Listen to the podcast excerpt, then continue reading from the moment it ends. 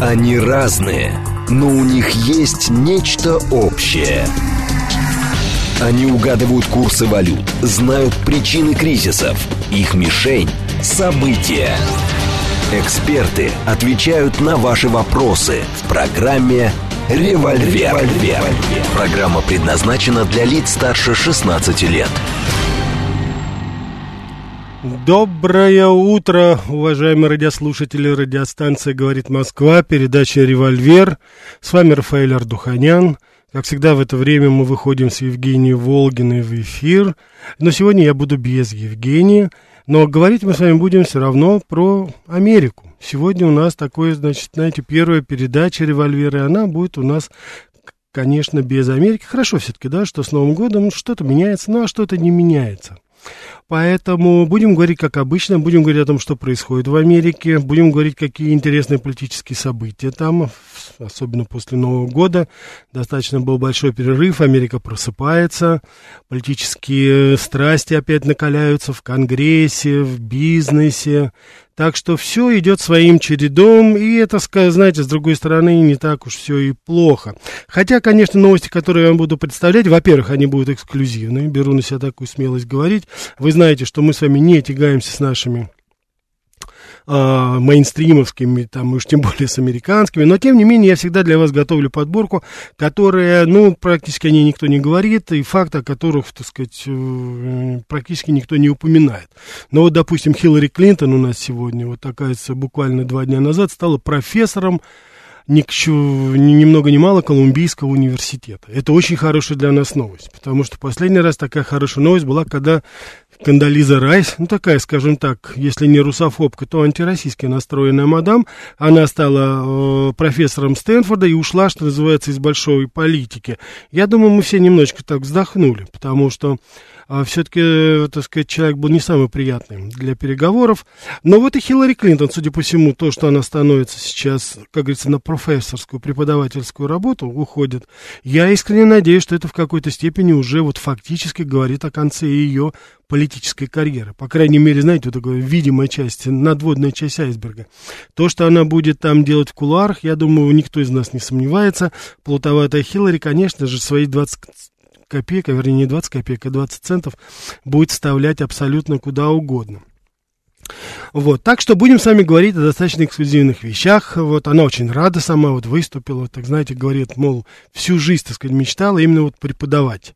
Да нет, Хиллари, не верим мы тебе, президентом Америки ты хотела быть, мадам президент. Я могу себе представить, сейчас вот уже информация есть, ей показывали клише, уже заготовки центральных газет, где на передовица была ее портрет, и, так сказать, крупным таким, знаете, набор был, так сказать, мадам, мадам президент, мадам президент. Как же она ненавидит Трампа, наверное. Конечно, это был исторический шанс. Ну, ладно, Хиллари, надеюсь, ты будешь э, на преподавательской должности более успешно, а самое главное, любима своими студентами, нежели, э, ну, скажем так, большинством, наверное, все-таки мирового сообщества. Я думаю, особенно в Ливии, в Афганистане, э, в Сирии, в других странах, я думаю, в Израиле даже, в Палестине, они с облегчением вздохнут, что больше эту мадам в роли, по крайней мере, госсекретаря, уж тем более президента, они не увидят. Ну, посмотрим, посмотрим, кто знает. Э, Хиллари Клинтон, она, так сказать, хоть и в возрасте, но женщина достаточно энергичная. Так, э, Хиллари Клинтон является профессором кислых щей. Господа, ну давайте не будем. Рафаэль Матуря, спасибо, 826, здравствуйте, спасибо, я рад. Наталья Петровна говорит, доброе утро, почему нельзя публиковать реальную сетку вещания? В 18.00 сегодня будет Америка Лайт, уважаемые радиослушатели. Наша передача, она будет последняя, потом будет музыкальная часть, так что в 6 часов я вас приглашаю на передачу Америка Лайт. Мы с вами будем говорить о Рождестве, о том, как в Америке отмечали Рождество, а вернее, как его не отмечали.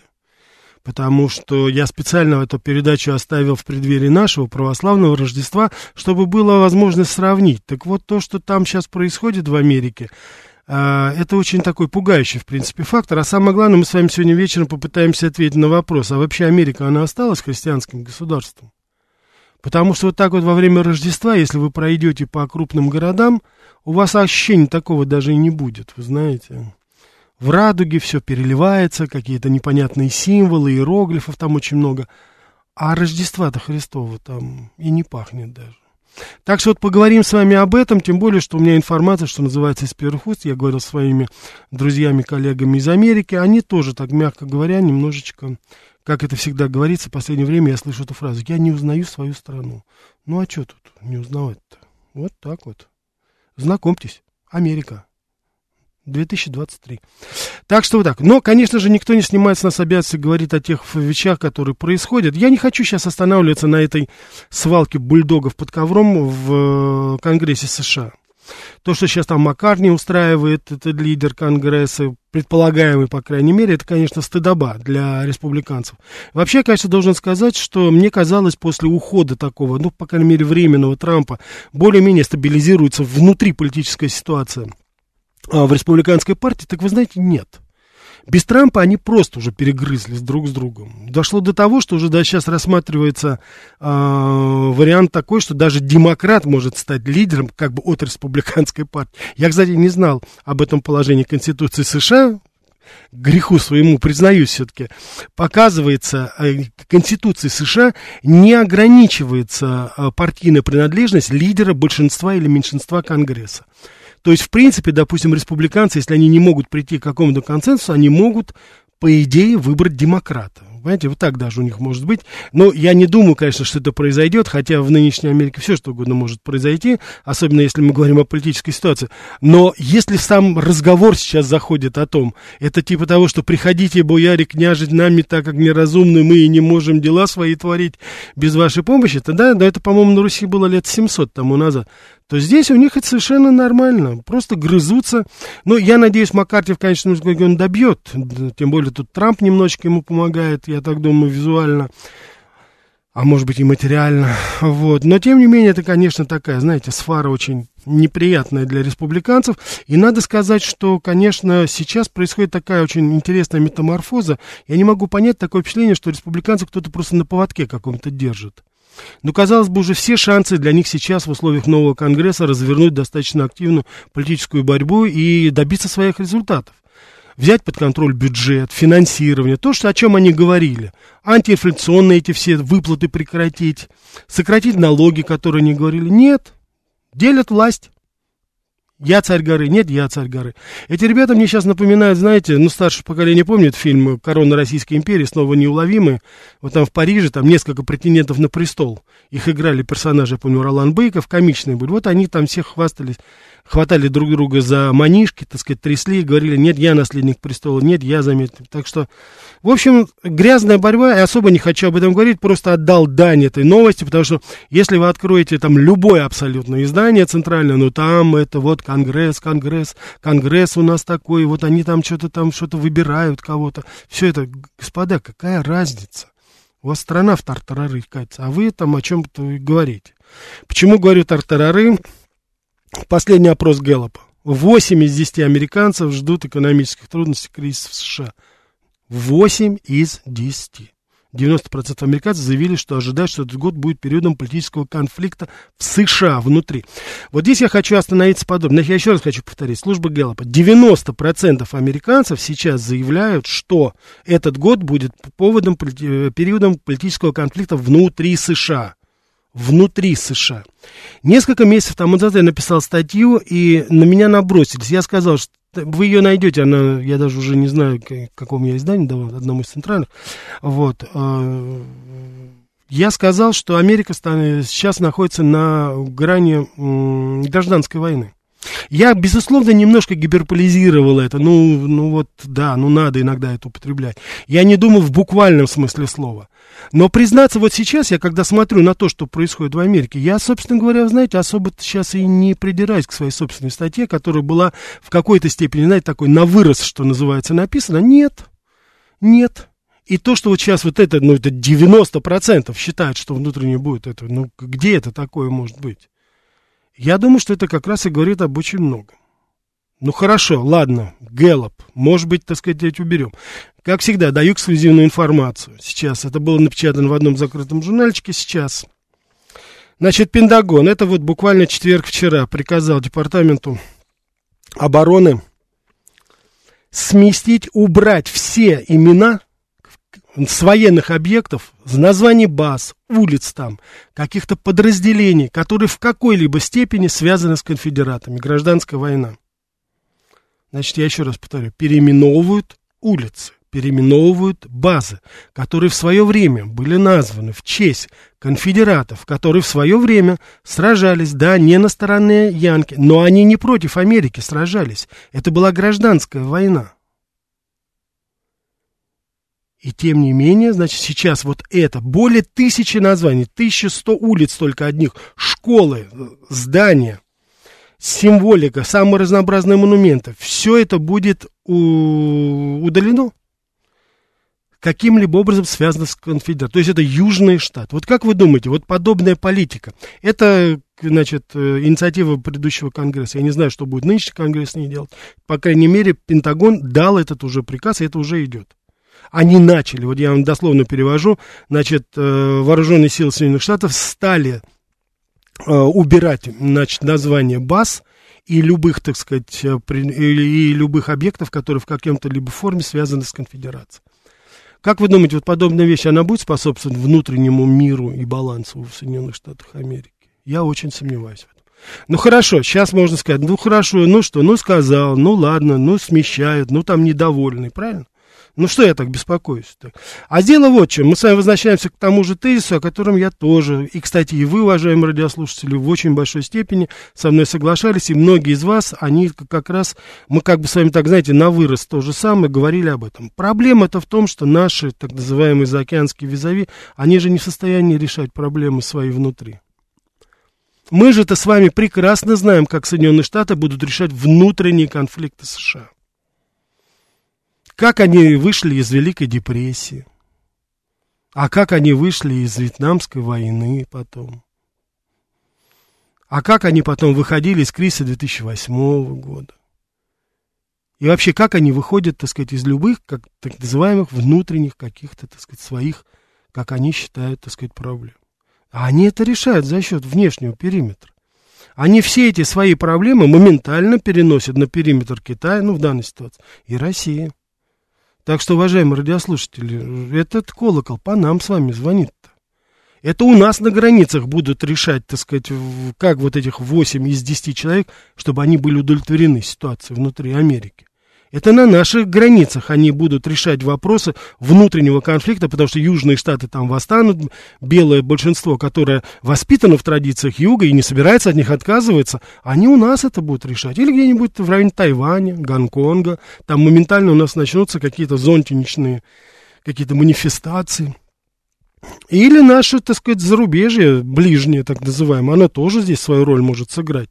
Из-за Кавказа, Средняя Азия, там сразу заработают НКО, которые начнут моментально, так сказать, аккумулировать недовольство, сразу говорить обо всем этом.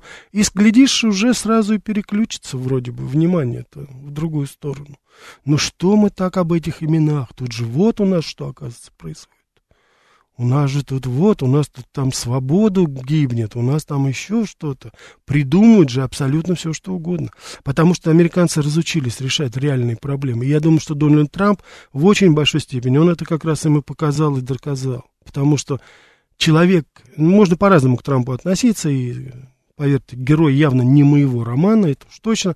Но в любом случае это был человек дела, он же все свои предвыборные обещания, он же все исполнил. Налоги, по поводу войск, по поводу этого, он же все это исполнил. Сказал, что признает, я не знаю, там, конечно, правильно, неправильно, я сейчас не обсуждаю. Сказал, что признает, так сказать, Иерусалим столицей, и признал. Хотя 30 лет до этого мурыжили американцы. Ну, вот это вот так вот, это, понимаете? Человек дела там не нужен. Болото его не то, что засосал, но засосал и выплюнул потом. А вот такие вот все такие, знаете, котики бархатные, типа Камалы Харрис, там вот, допустим, того же Байдена, это, пожалуйста, сколько угодно. Так вы же убиваете там за рубежом. Да это, ради бога, все равно сами себя убивают. Это, так сказать, сколько угодно. Главное, сюда к нам не приносите ничего. И все будет нормально. И кого будет волновать, что сейчас, допустим, Миссисипи, Джексон, столица штата, без воды осталось. Небольшие морозы ударили, все трубы полетели к чертям собачьим, чрезвычайное положение. Самое интересное это что? Хотя, конечно, я сейчас кавычки беру, потому что там люди страдают, цистерны, значит, армия там ввели, там прочее, прочее. 800 миллионов, которые были выделены на реконструкцию водопровода, куда ушли, как вы думаете? Далеко, далеко, далеко на восток. Финансирование было отказано, потому что были эти деньги помещены в специальные фонды, которые сейчас финансируют операции на Украине. Я вам гарантирую, через несколько дней это будет взрыв, убежден взрыв, как говорится, общественного мнения. Потому что когда это все наконец выйдет наружу, я надеюсь, что это выйдет наружу уже. Просто так взяли, забрали, сейчас 3,5 миллиарда дали Украине, а Джексон водопровод да горит огнем там, ребят, там в основном черное население живет, что нам, так сказать, это. Там, кстати, любопытная ситуация, знаете, такое-то, я вам говорил, что ситуация на Украине, это такая а, общепартийная такая у них, знаете, с, это, с, я не знаю, случка, наверное, демократов и республиканцев. Дело в том, что там мэр Джексона это республиканец, э, а губернатор он демократ. Ничего, нормально, все, ребята каким-то образом там пропихнули. А то, что народ там сейчас из цистерны, из канист пьет, да это ладно, господи, какая разница, ничего, не умрут. Понимаете, в чем дело?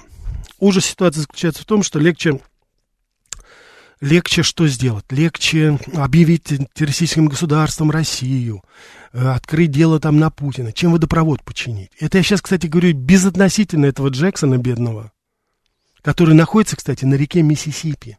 Почти. Воды у него нет, понимаете, на Миссисипи. Вторая по полноводности река мира. Нету воды. Вот и все. Просто легче, легче, легче вот э, в ООН вызвать, трибунал какой-то создать. А водопровод тяжело очень. Ну, нет водопроводчиков в Америке. Ну, нету. Одни политики. Причем разной, политической и половой, и сексуальной ориентации. Вот вам и весь сказ насчет этого. Так, уважаемые, не будем забывать. Так, Рафаэль Матуря, да, да. Так, Бэтбой в США после Вьетнама были лихие, ужасно 70 один фильм такси. Ну, это понятно. Даже слова Мэри Крисмас заменили на Эксмас. Да, Денис, они Мэри Крисмас не говорят, они Экс ставят и Мэс. То есть это, я даже не знаю, это переводить даже нельзя, чтобы не слышать имя Христа. Так, а, все, что касается этого, этого, этого. Да, значит, у нас, безусловно, ни в коем случае не диалог, вернее, ни в коем случае не монолог, а диалог, так что всегда звоните, по возможности буду брать смс-портал 925-88-88-94-8, телеграмм для сообщений говорит МСК Бот, прямой эфир 495-7373-94-8, телеграмм-канал радио говорит МСК, ютуб канал, у нас ютуб канал работает, уважаемые радиослушатели. Так что пользуемся, а то это такая очень ненадежная услуга. ютуб канал говорит Москва. Давайте мы возьмем. Да, слушаю вас. Алло, здравствуйте. Здрасте. Алло, добрый день. Добрый. А, меня зовут Дмитрий. А, вы знаете, я слушаю вас, у меня уши в трубочку сворачиваются. Я сам гражданин США, у меня есть гражданство США. Так. Каким образом финансирование Украины, которое идет из федерального бюджета, угу. связано с финансированием водопровода, который идет из бюджета штата? Угу. Это вы чушь мирите абсолютно. Ясно, я понял. Значит, давайте послушайте, я вам объясню просто немножко, как это работает. Uh, иногда гражданство США недостаточно для того, чтобы понять. Значит, дело в том, что средства, которые выделяются в случае emergency, так называемые, они выделяются из специальных фондов, когда происходит какая-то авария. Вот для того, когда произошла, а эта авария произошла еще в августе, я хочу вам сказать. Вы поинтересуйтесь, пожалуйста, что у вас в стране происходит. В том же самом городе еще в августе был прорыв этого водопровода. И средства, которые потом выделили, 800 миллионов, они должны были быть выделены из специальных фондов. Это называется Emergency Funds, Foundations. Вот, или funds, я сейчас не помню точно, потому что там на уровне правительства foundation, там целое, а это по э, штатам, так сказать, распихано. Это фонды. И вот в этих фондах на случай emergency, они, так сказать, все эти средства и существуют. Сейчас средства, которые бюджет привлекает для того, чтобы оказывать, они тоже, средства, которые идут на Украину, они идут из этих же самых фондов для вашей информации просто поинтересуйтесь, если вы английский язык знаете. Потому что то, что я читаю сейчас вам, это в английском варианте э, в журнале Defense Military написано. Я вам не буду давать, немножко сами проведите такую, так сказать, работу. И я вам дам просто подсказку, чтобы вы Берни Бэкгейт, если вам это что-то говорит, если вы американец, вы тогда поймете, о чем идет речь. И вы тогда поймете, что деньги эти были взяты оттуда и отправлены на Украину. Вот вам и весь сказ по поводу того, что, а то, что у вас уши трубочкой сворачиваются, они должны у вас сворачиваться трубочкой. Потому что вот с таким правительством, как у вас, я, кстати, ничего не хочу сейчас говорить о нашем, когда надо, мы о своем правительстве говорим, но у вас оно должно сворачиваться трубочкой. А если бы это еще не калечило судьбы русских солдат, там, я бы вообще бы об этом не говорил. Уважаемый гражданин Соединенных Штатов Америки, звоните. У нас здесь тоталитарный режим. Мы здесь не высказываем и не разрешаем, так сказать, чужое мнение граждан другой страны. Это не то, что в Америке свободная страна, где любое мнение может быть высказано, и все средства массовой информации и мнения разрешены. Так что звоните, если захотите высказаться, отвести душу, звоните, граждане Америки, России, кто угодно. Так, давайте еще возьмем. Да, слушаю вас. Здравствуйте, Рафаэль Ростислав, с Новым годом. Да, Ростислав, с Новым годом, да. Я тоже не ленюсь, самый, вот вчера в «Звезде» пересмотрел фильм про, с блестящими комментариями писателя-историка Арсена Мартиросяна про получивших звезду Героя Союза в управлении Н времен расцвета ПГУ. Скажите, вот нельзя ли в 23 году к вам именно Мартиросяна как-нибудь пригласить и спросите его, а курьерами управления Н могли быть пенсионеры? Потому что я помню, как здесь в американском консульстве на Новинском бульваре ввели правила вот американские визы пенсионерам давать без очереди. Но он это там говорил в ракурсе Хансена и Эймса. И еще, он сказал, что он легенды это самое, сам лично готовил. А вот что облегчает это самое, для поездок в США вот такие это самое, из паспортного режима американского, из особенностей? Я вот, понял, да. Я понял, Владислав, да. Да, э, ну насчет того, там, приглашать, не приглашать, это, так сказать, вопрос такой очень э, деликатный, да, я, к сожалению, не читал вот работу этого э, специалиста, которого указывает. Значит, то, что касается легенд и прочего-прочего, э, я когда работал в Америке, я несколько раз разговаривал с, ну, как они говорили, отставники Центрального разведывательного управления. Они мне говорили, что основной поток у них э, был это так называемая канадская тропа и латиноамериканская тропа нелегалов и, так сказать, наших, как говорится, разведчиков, которые заходили на территорию Америки. Легенда была канадская, и легенда была э, латиноамериканская. То есть наши какие-то люди, они ассимилировались в Канаде, а потом их переправляли, соответственно, в Америку. Они немножко могли с акцентом говорить. Американцы это понимали, потому что это мог быть французский акцент, там можно было уже подстроиться. Да и, естественно, латиноамериканский акцент то же самое, то есть наши э, сотрудники, а может быть даже и граждане дружественных стран, там они, соответственно, заходили уже в Америку вот по этой южной тропе. Как вы знаете, она и сейчас достаточно такая, достаточно фривольная, свободная, так что это вот, вот это. И с другой стороны, я хочу сказать, что, э, допустим, и американская, и англосаксонские разведки, они в основном заходили через Прибалтику, потому что там легче было скрыть европейский акцент. Соответственно, нелегалы, которые внедрялись, шли через Прибалтику. Я думаю, это никого не удивляет. Вот. Частично это было, конечно же, из западенцы через Украину. Через Закавказье были попытки, но через Среднюю Азию там особо, насколько я знаю, там э, были попытки через Пакистан, но там вот нелегальные таких троп, таких, насколько я знаю, нет. В основном Прибалтика, Украина и через Закавказье шли, это были вот э, с той стороны как бы. Так что вот такие вот тропки, дорожки, которые были протоптаны туда. Так. Так, хорошо, спасибо, значит, спасибо за, за добрые пожелания, спасибо вам за добрые слова. Мы сейчас с вами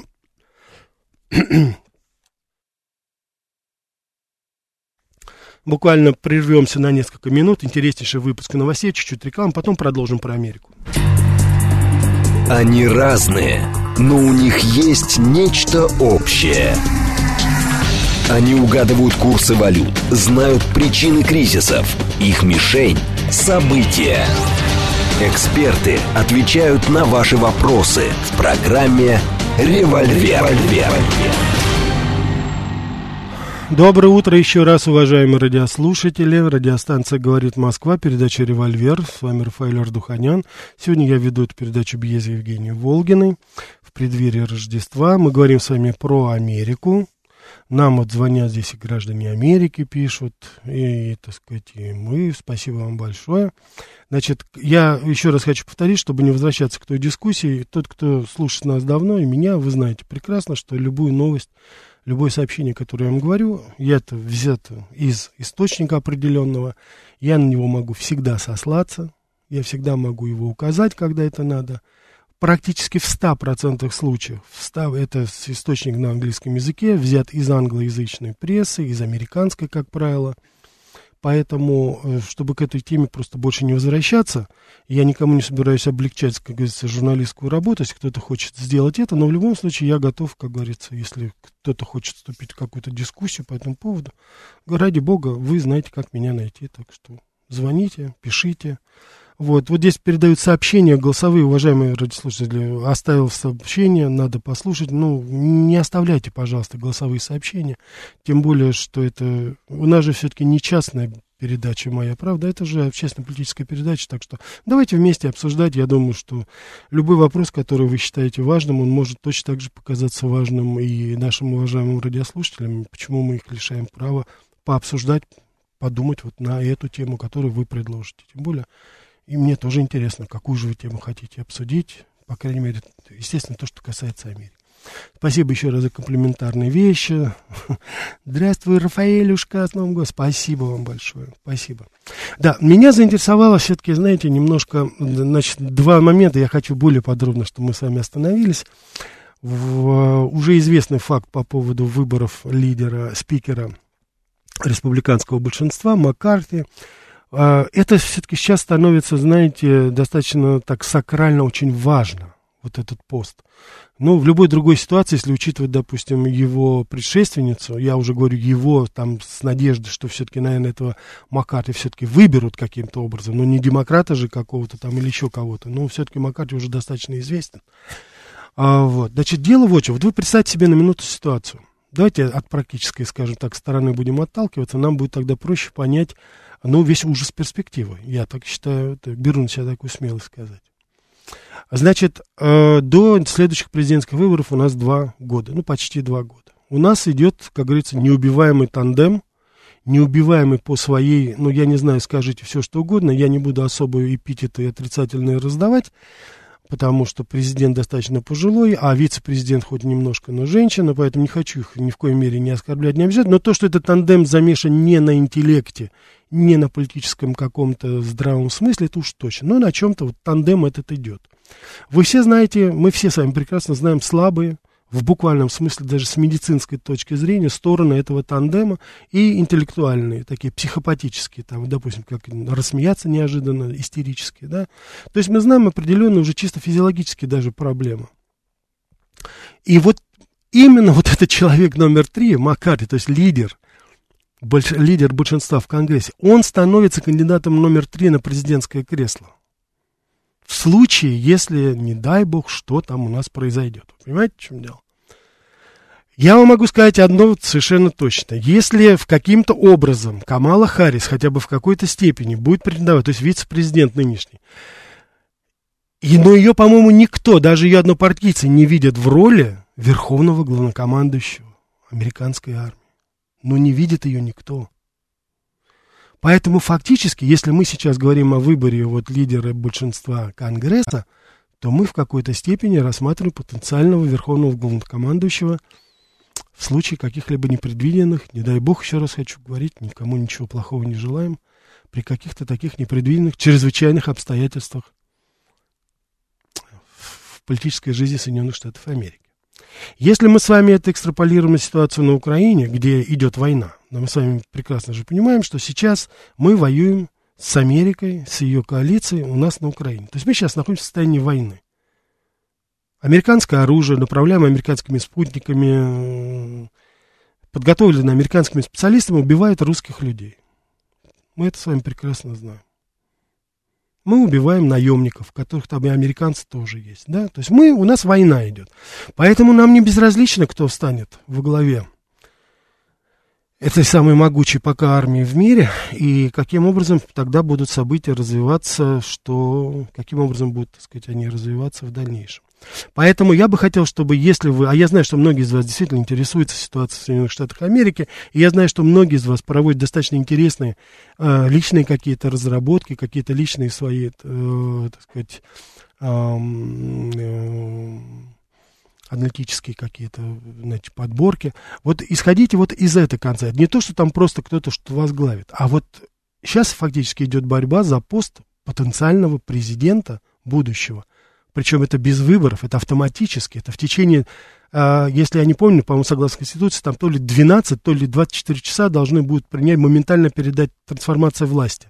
По крайней мере, вот после убийства Кеннеди, последний раз это было так чрезвычайно, а, и во время импичмента, попытки импичмента Клинтона, во время его хода, ну, там немножко другая ситуация, там побольше было, а вот то, что касается убийства Кеннеди, когда неожиданно оборвалась смерть президента, жизнь президента, 6 часов прошло. То есть Линдон Джонсон был э, приведен к присяге в самолете, который вез гроб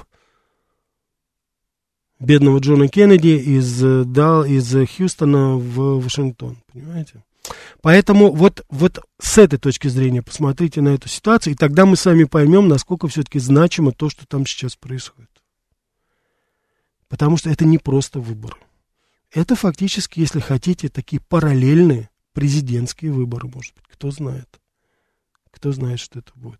СМС-портал 925-8888-94-8. Телеграмм для сообщений говорит МСК и бот. Прямой эфир 495-73-73-94-8.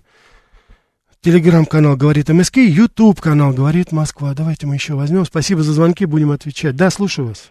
Добрый день, Рафаэль, Сергей Алексеевич. Да, Сергей Алексеевич, добрый. С Новым годом вас. Спасибо, с Новым годом вас, Сергей Алексеевич, тоже. Угу. Спасибо. Вы правильно заметили, что в Америке-то они там, ну, наблюдают, что у них внутри страны угу. творится. Это конфликт, да, это налицо, мы это видим. Все действительно там у них идет борьба за власть, грызня за, за власть. А вот это и многое другое должно как-то отразиться на управлении государством у них. Ну, скорее всего, вроде как должно. И вот тут возникает вопрос, а это как-то замечается на их действиях, э, на действиях Вашингтона по отношению к нам, к событиям на Украине, к Китаю, к политике по отношению к Европу, которую они поставили на колени, и Европа все указания Вашингтона в ущерб себе выполняет. Для нас э, все вот эти разрушительные процессы в США, это самый верный сигнал, надо быть готовым худшим вариантам на международной арене. А это значит, что вот процесс внутреннего очищения и обновления, о чем говорил Путин, у нас должен быть запущен полным ходом, чего лично я, откровенно говорю, пока не замечаю. Может быть, я ошибаюсь. Сергей Алексеевич, здравствуйте. Вы редко ошибаетесь, и я думаю, сейчас вы не ошиблись тоже, потому что вы знаете, что мы каждый раз рассматриваем э, ситуацию в Соединенных Штатах Америки исключительно в перспективе э, э, ситуации у нас в стране. Мы, безусловно, проводим э, мысленно параллели. И я сказал вот нашему, так сказать, господину из США, который нам звонил, я сказал, что когда мы говорим и критикуем э, события, там, те или иные процессы, которые происходят в Америке, это не значит, что мы говорим, что у нас все хорошо. И уж вы, Сергей Алексеевич, я думаю, вы, наши уважаемые постоянные радиослушатели, знаете, что у нас здесь, на, по крайней мере, на моих передачах, уж нашему правительству, так это никогда не заржавеет за нами. И когда мы с президентом не согласны, мы это тоже говорим всегда. И здесь никто не собирается никого ограничивать в каких-то, так сказать, действиях. Мы это говорим честно и открыто.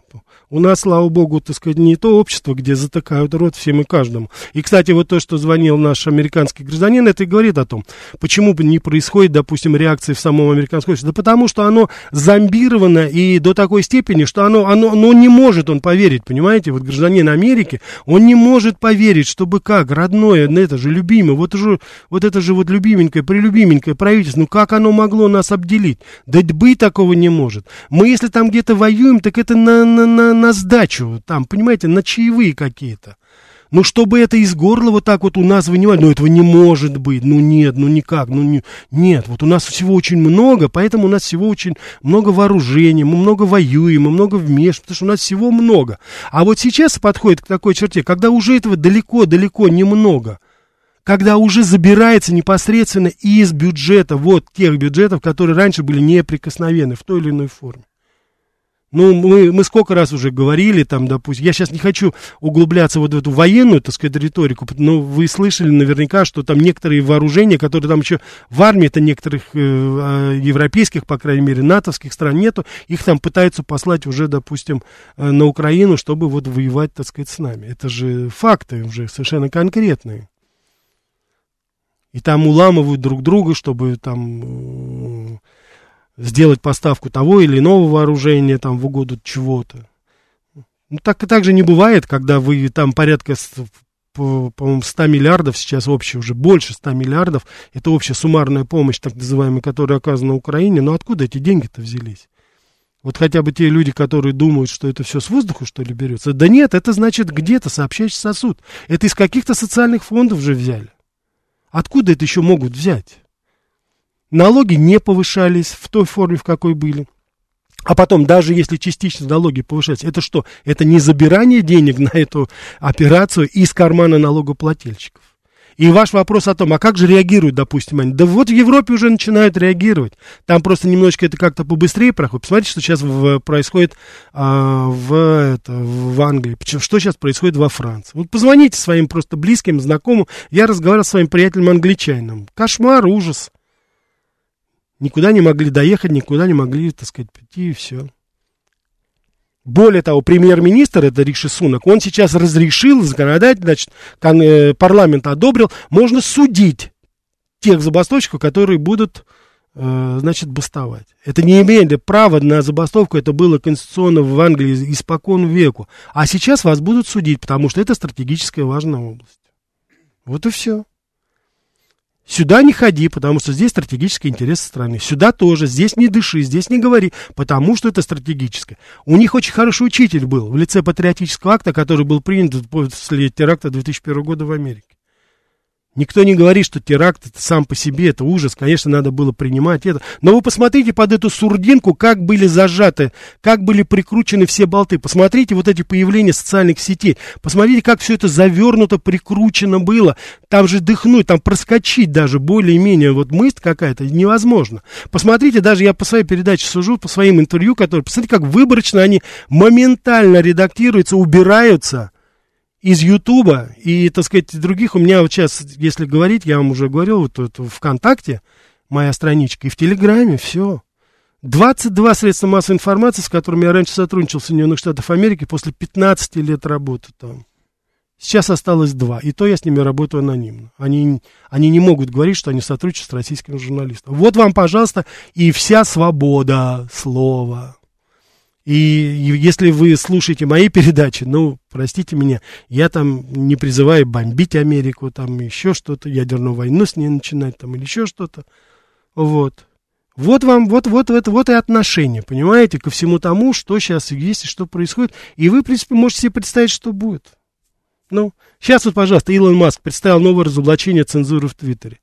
Ну, наглая ложь была по поводу русского заговора. Ну, просто вот пришли, соврали, нагло просто ложь, но это, это не то, что там неточность какая-то, это не то, что там какой-то там хайли лайк, это вот просто нагло ФБР совершенно конкретно приказала разработать, так сказать, вот эту схему с русскими, так сказать, заговором это. Ну что, и прокатили Трампа на второй-то раз. Первый раз осечка, а потом сработало. А что вы слышали по поводу Хантера Байдена, по поводу его махинаций вместе с сыном э, Пелоси и в Китае, и в Румынии, и на Украине? Да ничего. А что сказало Министерство юстиции, Justice Department, так таковой? У нас нет оснований возбуждать какие-либо дела по поводу Хантера Байдена. Ну, вот так вот и все. Я могу себе на секунду представить, какой бы вой сейчас поднялся бы, если бы что-либо подобное было. Что-либо подобное было бы с нашей стороны. Я просто могу себе это представить. А там все нормально, вы понимаете? Да там все нормально, ничего, у нас все хорошо. Вообще не вмешивайтесь в наши дела. Вот.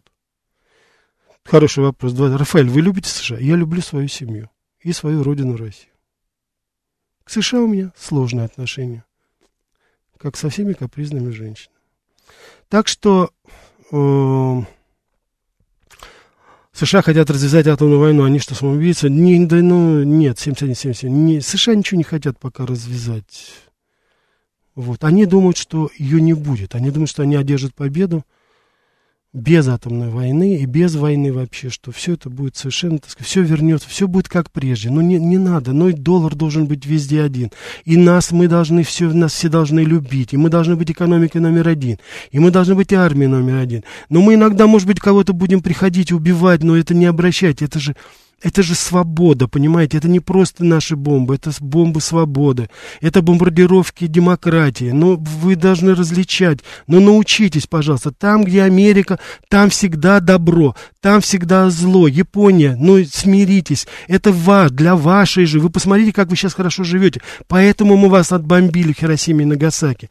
И вообще вы правильно делаете, дорогие японцы, что вы не ставите этот вопрос. Потому что уже 40% молодежи в Японии, они думают, что это мы их бомбили разбили Советский Союз. Молодцы, ребята, вот как работают информационные войны. Они хотят, чтобы вот так все это было. А мне кажется, что уже больше это не получится, понимаете? Ну, не получится это так.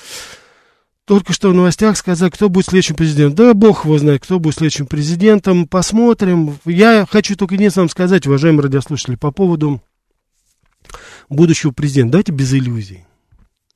Десантис, Трамп, Байден. Я не знаю, там, может быть, есть у нас такой, там еще губернатор Кали- Калифорнии. Вот, но если его выберут, это вообще будет, конечно, очень смешно. Он Калифорнию запорол, ну, и, так сказать, а, ему что теперь, побольше поля деятельности дали, что ли, да? Это, я не знаю, знаете, вот во времена моего детства были такие шутки в стиле Жванецкого, что если хотят убрать человека, чтобы он не вредил в коллективе, его на повышение толкают, чтобы он ушел, как говорится. Вот в случае с губернатором Калифорнии будет что-то такое. То есть он там развалил все, что только мог, налоговую систему. Люди из Калифорнии, знаете, люди из Калифорнии бегут уже не в Техас и во Флориду, они уже в Мексику бегут. Ну, старшее поколение в основном на пенсии, которые, они там не могут уже в Калифорнии жить, они, они в Мексику выбегают, и в некоторые страны Центральной Америки. И вот этот человек, он у нас сейчас является один такой восходящий, как его называют, восходящей звездой демократической партии, понимаете, у них. Вот он, так сказать, еще. Значит, эм, никаких иллюзий у нас не должно быть. Значит, наш выбор, наш выбор, я сейчас говорю, вот, э, на выборах 24 года, 2024 года президентский, это будет выбор между антироссийским президентом, претендентом, с русофобом претендентом. Вот это наш выбор. И мы будем с вами очень хорошо себя чувствовать, если антироссийский придет. Но вы, конечно, спросите, а в чем разница? А разница здесь будет только вот в небольших вещах. Знаете, в каких? То есть то, что они будут поддерживать войну э, против России на Украине, будут воевать и убивать наших солдат и гражданское население, американцы, давайте говорить конкретно, кто там где-то все делает, это они будут продолжать.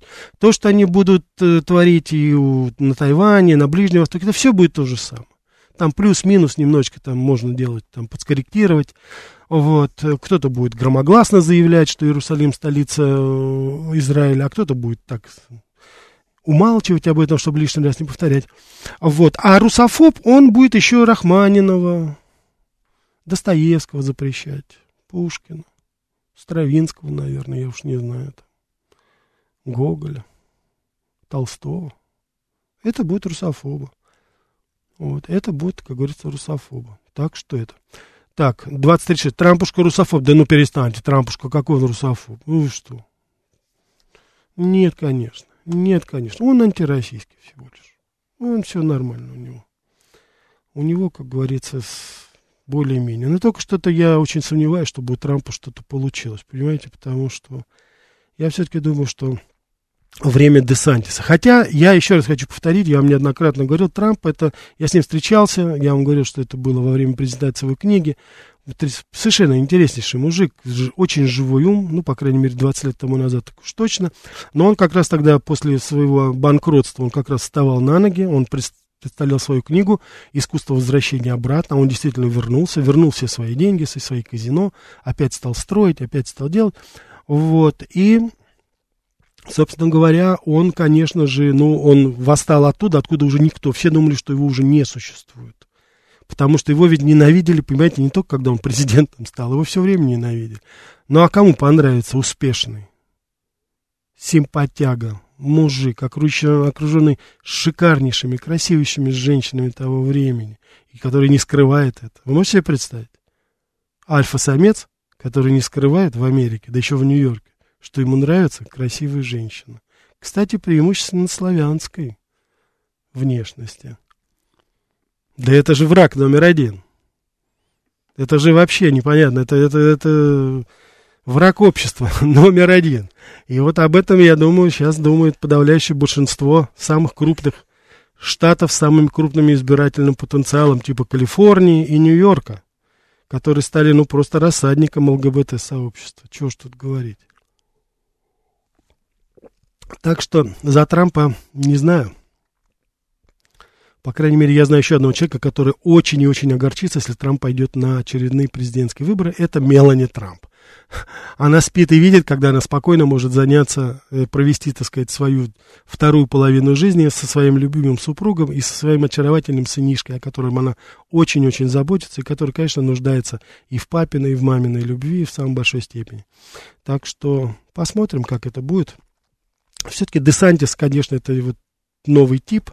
Я думаю, что Десантис все-таки в большей степени выстрелит вот в этой ситуации. Ну, хотя, опять же, я вот среди демократов пока никого не вижу. Я очень внимательно хочу, чтобы вы следили за а, двумя замечательными женщинами, которые, на мой взгляд, они уже являются, э, созрели, скажем так, до уровня федерального, скажем так, политического деятеля. Это две очаровательные женщины, две очаровательные, э, так сказать, э, и мужественные женщины, потому что я говорю о Тулси Габбард.